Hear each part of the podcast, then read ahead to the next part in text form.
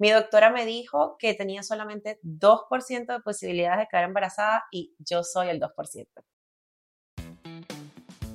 Esto vino sin manual, nació de la idea de expresar todo aquello que vemos fácil o cotidiano. Pero que en realidad desearías que tuviera instrucciones, porque todo lo que hacemos como mamás, esposas, hijas y amigas requiere de importantes decisiones. Importantes decisiones. Y muchas veces en el camino nos sentimos agotadas o necesitadas de una respuesta divina. Así que acompáñanos en esta gran aventura de ser mujer. Y este episodio es presentado por la F Mobile Bar creando momentos inolvidables.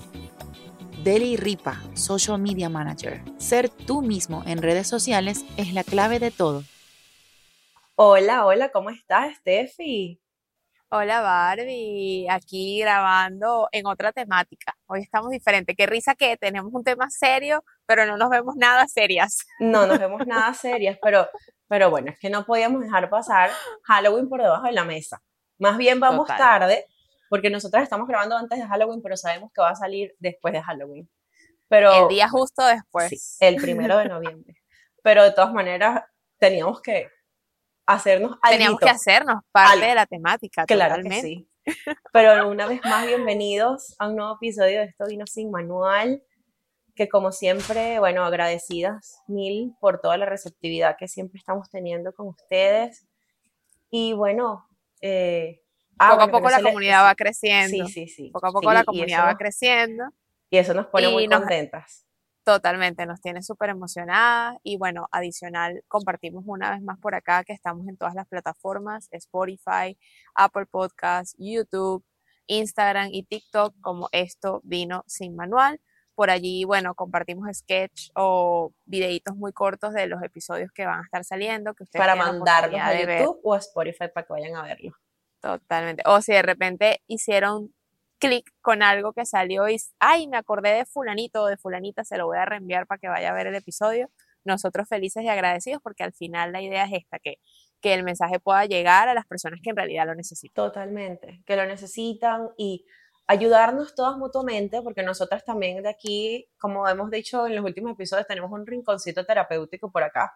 Entonces, todas nos ayudamos mutuamente y a que con las experiencias que contamos, ayudar a otras mujeres a que no se sientan solas en sus procesos y tal vez a, desde la experiencia darles eh, tal vez herramientas o cositas para intentar de lo, por lo que sea que estén pasando, porque por ejemplo yo soy de las que, ejemplo, una, estamos enfermos con gripe, toma esto, toma aquello, yo intento todo, porque uno nunca sabe qué es lo que te va a servir. Entonces, ¿Qué es lo que funciona? Exactamente. Siempre intentar coger ahí el consejito de otras personas y eso siempre es útil, siempre viene útil. Totalmente. Igual también nos pueden seguir por nuestras cuentas, oh, que ahí también compartimos tanto cosas del podcast como cosas de nuestra vida diaria, de mamá, de esposa, de nuestro, ahí tenemos también nuestro riconcito individual terapéutico. Mi Instagram es Stephanie Calitza. El mío BSA. Otra vez, Stephanie. Ay, no. Ay, no. Yo todavía no supero el cambio de usuario. El mío es Bárbara Saranay, ese es mi usuario en Instagram. Pero bueno, hoy tenemos a una invitada que ya nosotras habíamos tenido por aquí a una invitada que, nos, que hablamos del tema de la infertilidad con Emily. Pero eh, bueno, eh, la invitada que tenemos hoy, ella es Oriana. Hola, hola. Hola, gracias por invitarme a su podcast. Y gracias a ti por haber aceptado, porque sé que viniste desde Miami. Sí. Y para nosotras Y por haberte unido a la temática también, porque mira, ah, yo vine de brujita, una brujita, Una, brujita, con un paquete. Aquí está el paquete. Porque aquí está el paquete. Y eso es lo que diferencia ah. esta historia del día de hoy, porque Ori, después de tanto tiempo batallando con el tema de la infertilidad, pues, llegó su tesorito, su bebé. El milagro. Su milagrito. Y eso es, eso es lo que queremos que nos cuentes hoy. Claro porque em, sabemos que hay muchas mujeres que están pasando por este proceso y tal vez en cierto punto pierden la esperanza. O tiran la toalla y dicen, ya no quiero más. Porque eso es un desgaste emocional bastante Muy grande. Sí, verdad es que Entonces, queremos que nos cuentes eh, desde el principio, ¿no? Irnos para atrás como que en qué momento o hace cuánto tiempo tú y tu esposo dijeron como que, bueno, vamos a tener un bebé. Sí. Bueno, mira, primero que nada, gracias por invitarme al podcast. Mi nombre Gracias es Oriana. Franco de Pasito a Pasito Tips. Y bueno, a mí toda la vida me ha gustado el tema de los bebés. Este, yo cuido bebés en Venezuela hace, no sé, te estoy hablando 15 años, no voy a decir mi edad, pero eh, favor, hace no bastante tiempo eh, cuidaba bebés de los vecinitos, me los llevaba al parque y todo el mundo dice, Oriana, ¿qué te pasa? Yo creo que espantaba a todos mis noviecitos porque yo quería ser mamá. Yo quería ser mamá desde temprano. Wow. Ok. Este, pues uno siempre tiene como que metas de vida en el sentido de a los 25 años voy a esto, a los 27 voy a esto, a los Sí. 30. Y no es que se te pase el tren, sino que la vida te da como una enseñanza, ¿no? Ujú. Y eso lo aprendí yo bastante. Eh, fue difícil en, en el sentido de que desde muy pequeña, de los 19 años, a mí me operaron de un mioma de 13 centímetros, o sea, mucho más grande que un bebé. qué Sí, es- grande. Wow. Sí, muy grande. Este, me hicieron una cirugía que duró bastantes horas y el doctor Wow. siempre me dijo como que "Ey, tú no puedes eh, esperar a los 30 años para ser mamá porque eh, te va a costar.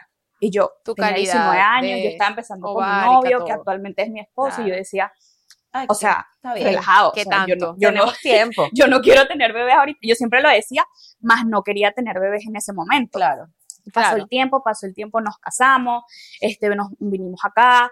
Eh, la verdad es que la vida aquí fue como que distinta en el hecho de emigrar, porque sabemos todo el mundo que emigrar es muy difícil. Sí. Eh, y bueno, nada, no, no, no le paramos, en verdad. Después empezaron los 25 y yo dije, quiero tener Uh, bebés ajá. ya porque yo no quiero que llegara a los 30, ¿no? Exacto. Ya dije, me da pues los 30. Y yo no quiero llegar a los 30 años sin ser mamá. Bueno, él me dijo, Oriana, estamos apenas empezando, vamos a esto, vamos a lo ¿Y otro. tu, novia, y tu esposo en ese entonces sabía por lo que habías pasado y lo que te habían y la operación? Sí, y todo el esto? mioma. Entonces yo empecé con dolores bastante fuertes en el, en el útero y yo decía, ya va, ¿qué, qué, qué pasa? ¿Qué está Ujú. pasando? Fui al ginecólogo y me decía, no, tómate esta pastilla, tómate lo otro, y me detectan un quiste en el ovario. Ok. eh, mm, creo que fueron dos quistes, no, mentira, uno, disculpen, un quiste en el ovario izquierdo y me operan. Al operarme me detectan endometriosis grado 3 ok. y me dicen, Wow. Oriana, te tenemos que cauterizar todo el útero. O sea, le dicen a mi esposo, yo estaba dormida, no a mí. Wow. me cauterizan todo el útero eh, y cauterizar es como quemaduras para que la endometriosis no siga avanzando. Ok. Correcto. Después al año vuelvo a entrar a cirugía por otro quiste en el ovario izquierdo. Aquí para que te operen los quistes tienen que ser más de 6 Ah, centímetros, o sea, imagínate. bastante grande. Yo producía quistes muy Wow. grandes, sí. Y bueno, me operaron y me dijeron, te va a costar tener bebés. En ese momento tampoco tenía como que ese Eh, plan de tener claro. bebés. Esa no era la intención. No, Claro. para nada. A pesar de que yo soy maestra, yo trabajé en preescolares, siempre estaba rodeada como de bebés y la verdad es que eso para mí fue bastante lindo. O sea, la experiencia de maestra ahí- es una locura, exacto. pero, Pero tú ahí estabas envuelta en todo lo que sí, era en bebé, el entonces- entorno. Entonces yo decía, bueno, tengo los, este, los bebés que cuido, les hago babysitting, no sé qué. Después fue que me certifiqué como consultora de sueño, Ujú. empecé a dar las asesorías online y bueno, siempre he estado rodeada de, de bebés, ¿no? En ese mundo. Ujú. Sí, siempre, este, porque me- me- en verdad me gusta bastante. Bueno, llegaron los 27 y yo, yo quiero tener bebés, Ok. o sea, ya yo quiero empezar. Ok. Empezamos como que la investigación en el sentido de qué tenemos que hacer porque los doctores eh, me han dicho esto, Ujú. eh, mi esposo como que, ok, bueno, vamos a darle, pero relajado, o sea, sin Ok. nada complicaciones. Ok. Entonces, empezamos a buscar de manera natural, Natura- ok. que es lo que aquí todo el mundo dice, de que tienes que esperar un año para, Un año. para salir Correcto. embarazada. Y yo, bueno, normal. Y estuvieron intentando durante ese Estuvimos año. gente, ah, eh, intentando, intentando, y eh, llegó el momento de qué pasa, porque no Ok. quedo embarazada. Claro. Eh, al principio me gu- gustaba bastante en el sentido porque yo no, no puedo quedar imagino. embarazada, pasaron los 27, pasaron los 28, Ujú. eh, y llegó ahí, y yo decía, ¿por qué me está pasando esto a mí? Eh, después en el 2022, en enero, yo, mm, o sea, cuando yo fui a- en- a la- al consultorio con la doctora, me dice, mira, tú tienes que tener unas pastillas, te tomas unas pastillas que esto te ayuda a, a ovular mucho más, Ok. porque no sabemos si tu problema es de ovulación. Ujú. Y yo, bueno, dale, ok. Cuando me dicen eso, yo empiezo a investigar, son pastillas de fertilidad, o el mundo se me cayó encima. Yo decía, ¿por qué Wow. esto a mí? Si yo quiero ser Wow. mamá. Empezaron los comentarios y que, que ya tiene cinco años de casada porque no tienes sí. hijos, que eso que es algo hablado que... un montón de veces y lo hemos Sí. dicho un montón de veces a personas que a veces de verdad no lo preguntan desde, desde la maldad o desde hacerte sentir mal, lo preguntan desde la inocencia y desde una pregunta como muy, muy cultural y muy del día a día, ¿no? ¿Y para cuándo los muchachos? ¿Y para cuándo el segundo? ¿Y para cuándo el matrimonio? ¿Y para cuándo el novio? Eh, pero, Pero uno, la o sea, realidad nadie es que, sabe. exactamente, cada, A eso la iba, nadie la que pasa sabe. cada- lo que está viviendo cada persona, cada Sí. pareja, cada Como digo mujer. yo, el saco de papa que cada quien lleva, nada, nadie lo Sí. sabe. Ujú. Entonces, por eso a veces hay que prever qué preguntamos y cómo lo preguntamos. Yo aprendí mucho a no juzgar a las personas porque yo era una de las personas que, que ay, porque tú tienes 10 años con tu novio no has quedado embarazada. Uno, Ok. uno no lo hace Uno intencional, pero uno va aprendiendo. uno va aprendiendo. Sí, y sobre todo porque tú estás pas- pasando por ese proceso, ¿no? Entonces yo decía que, que no, porque no queremos. Y en, el, di- en la Claro. noche tomándome la pastilla, ¿no? sí, claro. Y es Eso muy es lo que duro. le decías a la gente cuando te Sí, como que no, todavía no queremos. todavía no queremos, Ok. este, eh, en unos años. Ok. No, porque vamos a comprar una casa. Sí. No, porque esto. Siempre ¿Y como tu que familia, por ejemplo, poniendo excusa. Tu, tu familia cercana que te preguntaban, tú, con ellos sí eras Mi mamá sí, mi mamá Sí. es como mi mejor amiga y ella sí Ella lo sí sabía, sabía todo, todo. igual que mi papá, pero sin dar como que muchos detalles, porque ajá, es tu papá. Ajá. Y, Como que simplemente no hemos podido todavía. y dos de mis mejores amigas eran las únicas que sabían. Entonces empezaron, ¿sabes? Cuando ya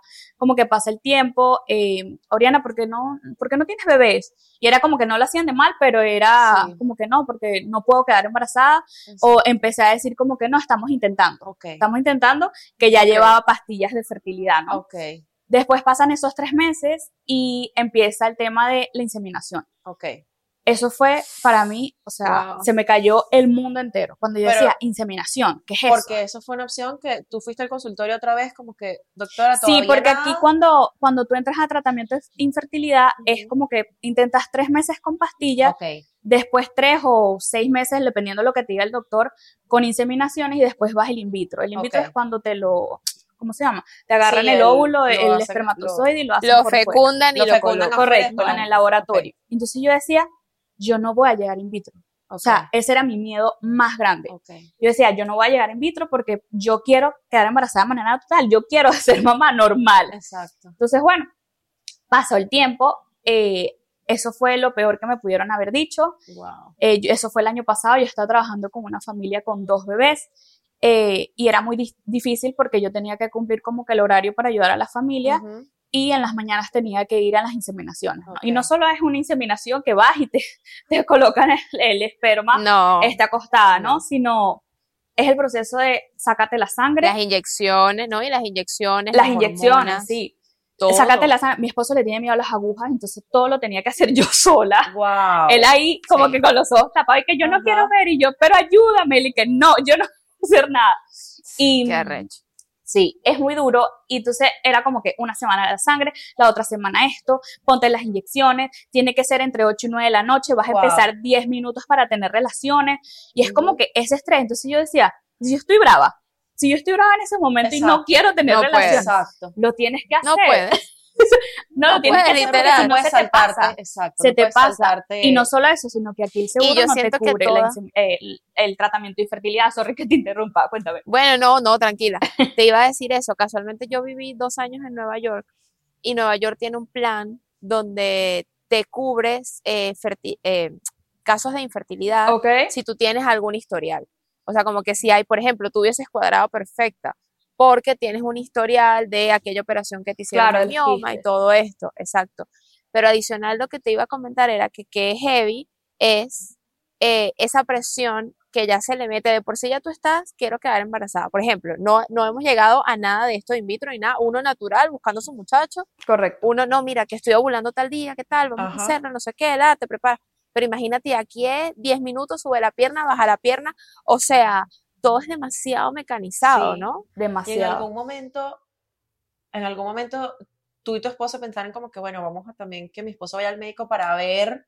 O Claro. siempre pensaste que fuiste tú. No, no, cuando entras a tratamiento se eh, nos Van los dos. chequean a Estudian a los los dos. dos. Sí, sí, sí. Él estaba perfecto y yo estaba perfecta. O sea, yo ovulaba, Ajá. este, yo, yo tenía bastante folículos, o sea, Ajá. todo estaba bien. Por eso era como que yo decía, Pero ¿por qué? ¿qué está pasando? Exacto. Em, pasó, pasó el tiempo de las inseminaciones, yo me hice tres inseminaciones, Wow. no pegaron. Ujú. Cuando a mí me vino la menstruación, yo dejaba de trabajar, yo dejaba de existir, no me escribía, no le escribía a nadie, Claro, te yo sentías me deprimía. cada vez que te venía Y la no- menstruación, horrible. fatal. Y no solo eso, sino que te estás metiendo hormonas. Sí, Yo empecé a engordar, empezó a salir el acné. Eh, yo, yo siempre he sido activa en el sentido de que me gusta hacer ejercicio. No quería hacer ejercicio, no quería hacer nada. Llamaba a mi papá por FaceTime y me decía, ¿qué, qué te pasa? ¿Por qué estás tan cachetona? Y yo como que, mi papá no sabía en ese momento y era como Oh, que, wow, wow, no papi, porque me gusta horrible. la comida, ¿sabes? Ah, Entonces, no, y así, con, imagínate si ese es tu papá, ahora imagina eh, tus amigos, Claro. que, oye, ¿qué, extraño. pasa? Qué fuerte porque tú no le puedes, o sea, eso es un, un proceso bien eh, pesado emocionalmente. Y tener que repetirle a todo el mundo el mismo cuento también en ese momento te causaba un estrés horrible, una Horrible, ansiedad espantosa. Entonces, Horrible. el no contarlo era como que lo cuento o no lo cuento. Si lo cuento me puedo sentir así. Y si no lo cuento también como que necesito soltarlo porque la gente me está diciendo esto. Exactamente, Qué exactamente. complicado. Sí, es como, es como todo a la vez, ¿no? Claro. Pero en ese momento yo no lo veía. eh, yo estaba como que muy abrumada de tanta información, yo leía en internet, cuándo me puedo hacer la prueba de embarazo, tienes que esperar, no, ponte así, era, es como todo a la vez Sí. y las personas que pasan por esto, la verdad es que las entiendo 100%, es súper difícil, pero a la vez yo siempre tuve la fe intacta, o sea, yo siempre mantuve la fe y yo decía, va a llegar mi momento. En ese, mo- o sea, en el momento de que me viniera la menstruación, no. ok, claro. Em, Pero después que ya volvías como que otra vez a... sí, yo decía como que, ok, ya va, stop, cálmate porque no se va a acabar el mundo, eh, vas, va a haber otra inseminación, va a pasar otro mes, Sí. pero claro, tú tienes como que una vez en el mes para, para lo- poder lograr. Para intentarlo. Exacto. Claro. Y ya. Entonces Sí, yo la decía, espera. O sea, Exacto. la espera en estos procesos es heavy. es larguísima. terrible. Wow, porque si cuando tú estás intentando naturalmente, tienes que esperarte un mes para enterarte a ver si de verdad estás embarazada. Exacto. Y de paso con estos procedimientos es como que, ok, ya, o sea, Sí. ¿hasta cuándo? Eso es una ansiedad.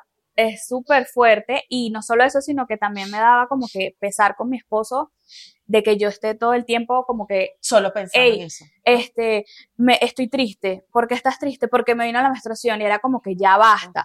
Mi esposo en verdad siempre fue mi apoyo, él no es como otras personas, otros hombres, digamos, que son súper machistas y que no, este, eh, este es tu problema, resuélvelo tú, no, para nada. Él Qué siempre bueno. fue mi apoyo. Era muy empático. Sí, demasiado, es como que, bueno, vamos a comer, vamos a esto, Ok. quédate tranquila, acuéstate a dormir, porque esa era la única manera, pero a mí me estaban dando ataques de pánico que Wow, me estaba claro, dando en el, claro. en el corazón, claro. este, como un- una pata de elefante. Entonces yo decía, ok. Después pasó todas esas tres inseminaciones y yo dije, ¿sabes qué? Ya.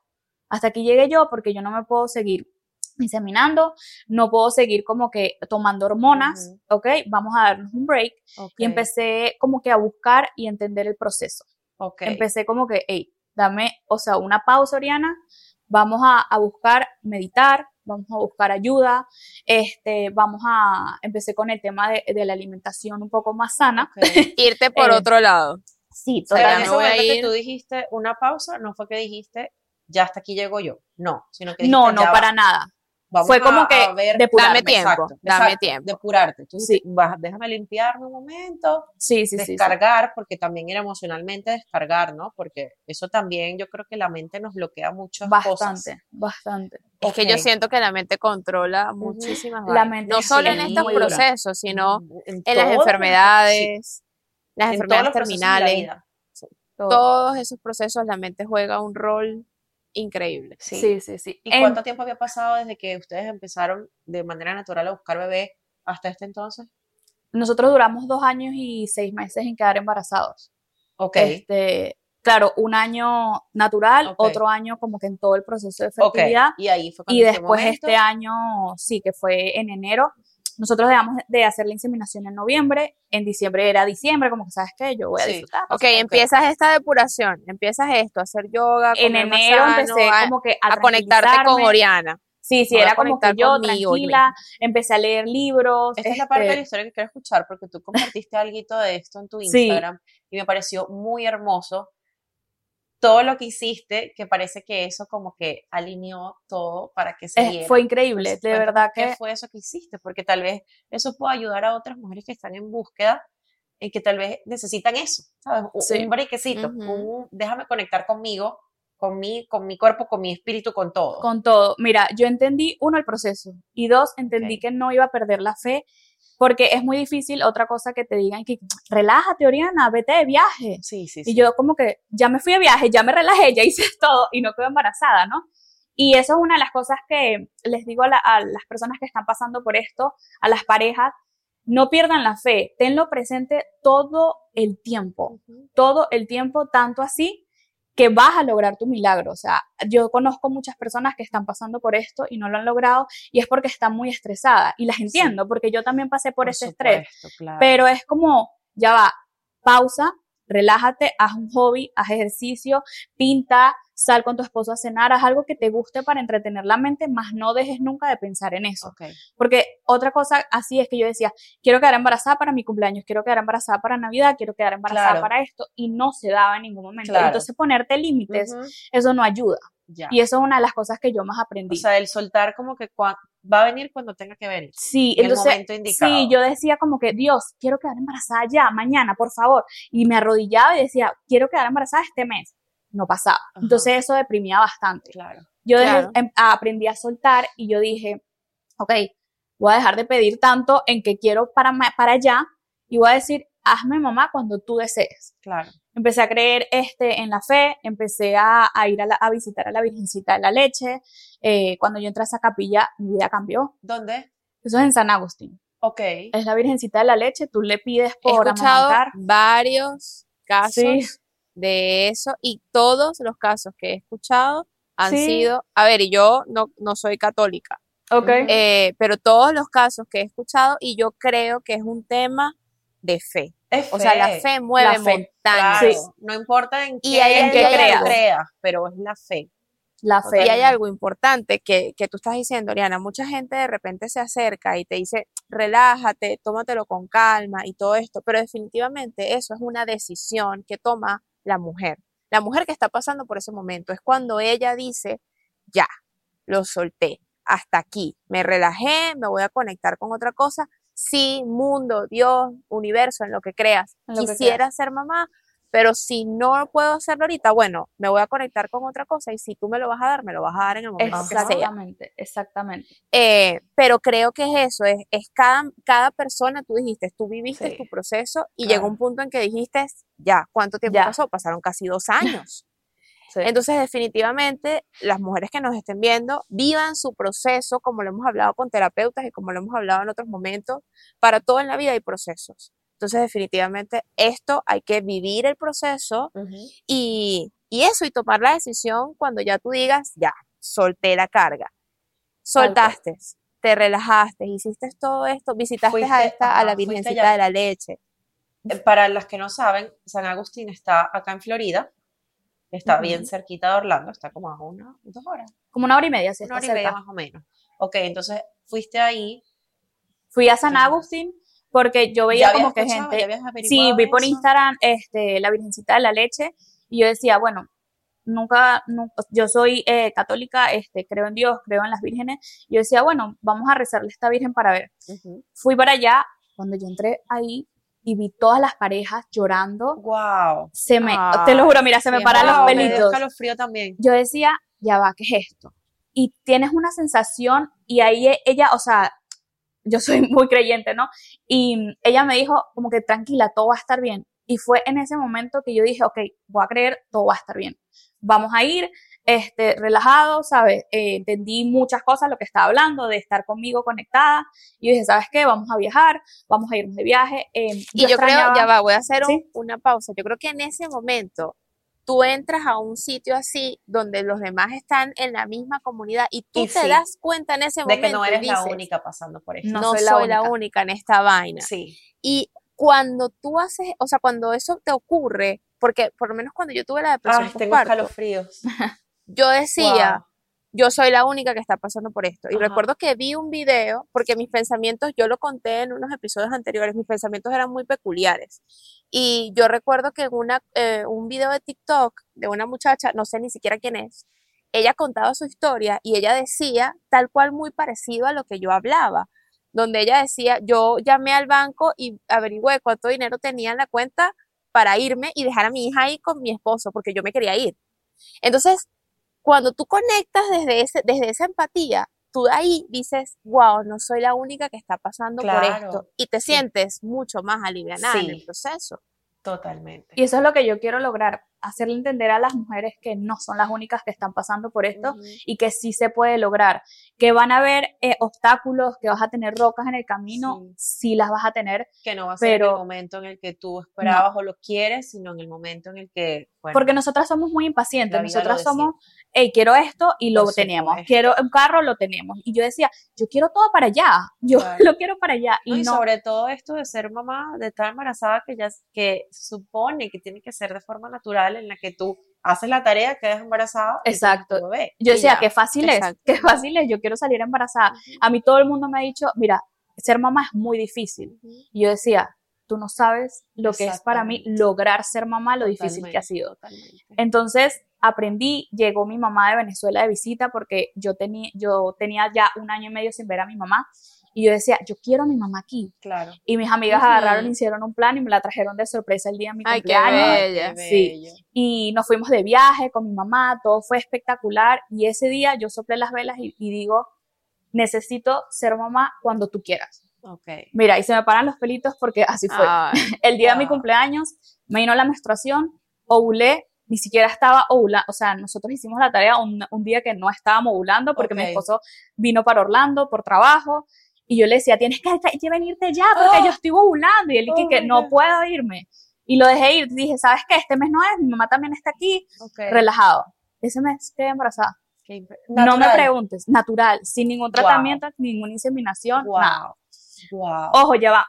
Me, fui, me olvidé una parte. El 2 de junio, antes de mi cumpleaños, yo fui a- al doctor y me dice, Oriana, tus probabilidades de quedar embarazada natural son 2%. Wow. Son 2%, tienes que ir in vitro porque ya pasaste por inseminación. Esa es la parte más este, loca del cuento que se me olvidó. Eh, y yo le dije, bueno, ok, yo voy a llamar para ver. La cita la tenía el 9 de septiembre en in vitro y yo decía, Dios mío, de junio a septiembre, ¿qué voy a hacer? Bueno, ¿sabes qué? Voy a meterme a dieta full. Voy a meterme a dieta porque yo necesito que, eh, como que, que me agarre el embarazo flaco.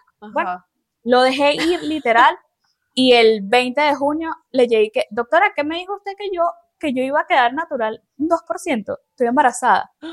Se quedó en bueno, soy el me- 2%. Soy el Exacto, 2%, me abrazó y me dijo, Soy no el lo puedo 2%. creer, es un milagro, la doctora es venezolana, es un milagro lo que te sucedió, no lo puedo creer, y, y yo decía, sí, al principio estaba en shock porque yo no lo podía creer, porque yo decía, no va a quedar Claro, natural. después de tanto tiempo Claro. eh, eh, metida en ese cubo, o sea, horrible, en ese, en ese tubo. Ajá, exacto, Pero y tú seguías en este tiempo en el que tú soltaste, ustedes seguían haciendo Sí, su tarea intentándolo. y, y tú seguías intentando y todos los meses Sí, tu yo me hacía como que el test de ovulación, este, pero yo decía, si, si mi esposo está de viaje, pues no se da saber, si está así, lo tomamos como que mucho más relajado que antes. No le porque- metiste tanta presión. Sí, claro. porque antes era como que con hora, con fecha, y Sí, no, no, claro. no, no, ya, yo me dejé eso.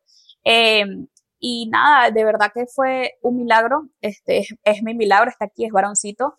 Eh, siempre lo soñé que era varón, y, y nada, les digo a todas las mamás, a, a todo- todas las personas en realidad, sobre todo las parejas que están pasando por esto, no pierdan la fe, nunca dejen de pensar ni de soñar en que van a tener su barriguita, ni que van a tener su bebé.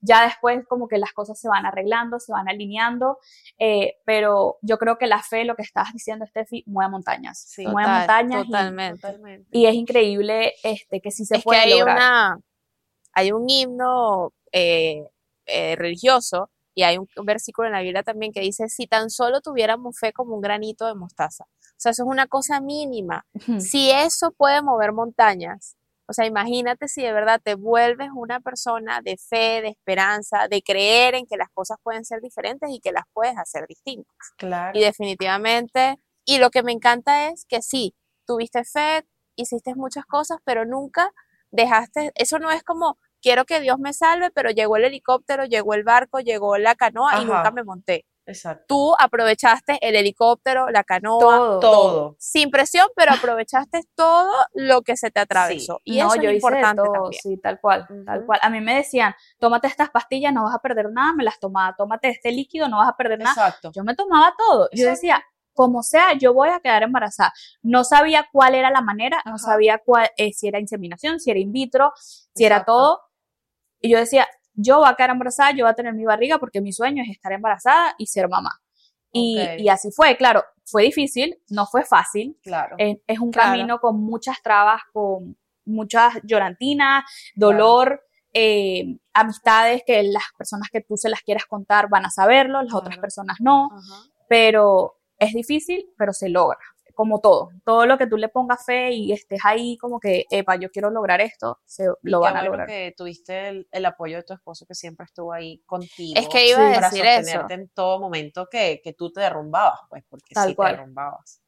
Tal cual. Iba a decir eso, que el mensaje que yo quería dar, porque hemos hablado mucho de las mujeres, podemos, relájense, no sé qué, pero el mensaje que yo quería dar era a los hombres. O sea, muchas parejas, muchos esposos, yo entiendo que para los hombres es súper difícil ser empáticos y entender estos sentimientos, porque es que ellos no tienen esas hormonas que tenemos nosotros.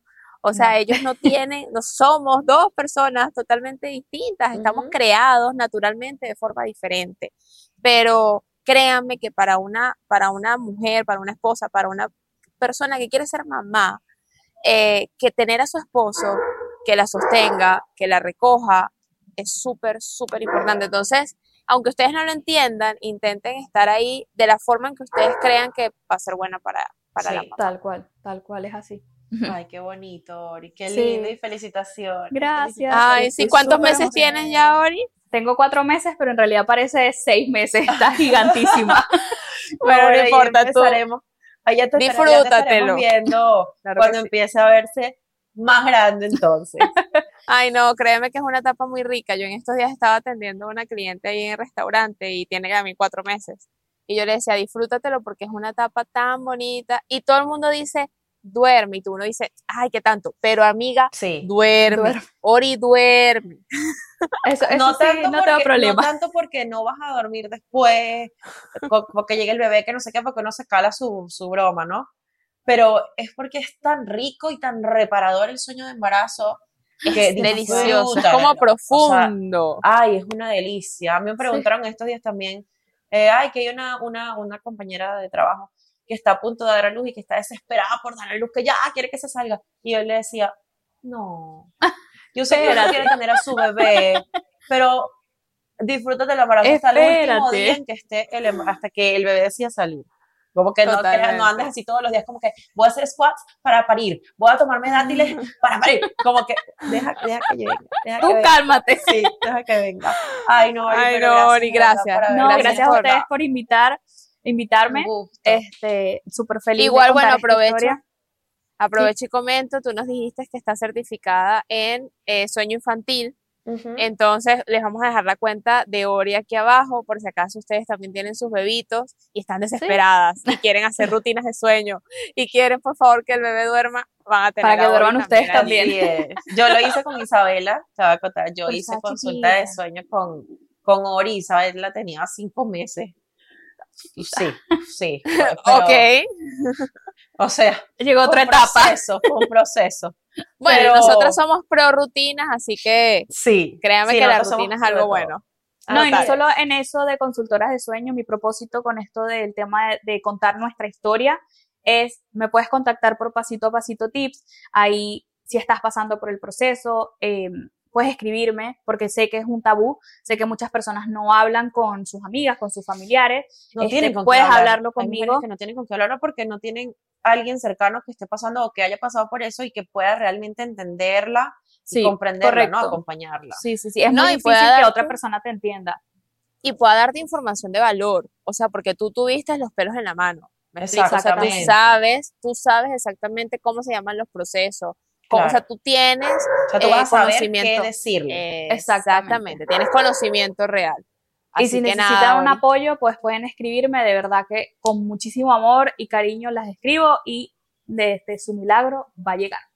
Qué lindo. Ay, claro Gracias, que sí, de amén. Gracias, chicas, por otro día más. Espero Igualmente. que estén muy bien. Un placer, Ori. Bye. Un Y placer, chao, gracias por estar aquí, escucharnos otra vez en Esto Vino Sin Manual y nos vemos en un próximo episodio. Chao, Bye. chao. Esto vino sin manual, nació de la idea de expresar todo aquello que vemos fácil o cotidiano, pero que en realidad desearías que tuviera instrucciones, porque todo lo que hacemos como mamás, esposas, hijas y amigas requiere de importantes decisiones. Importantes decisiones. Y muchas veces en el camino nos sentimos agotadas o necesitadas de una respuesta divina. Así que acompáñanos en esta gran aventura de ser mujer.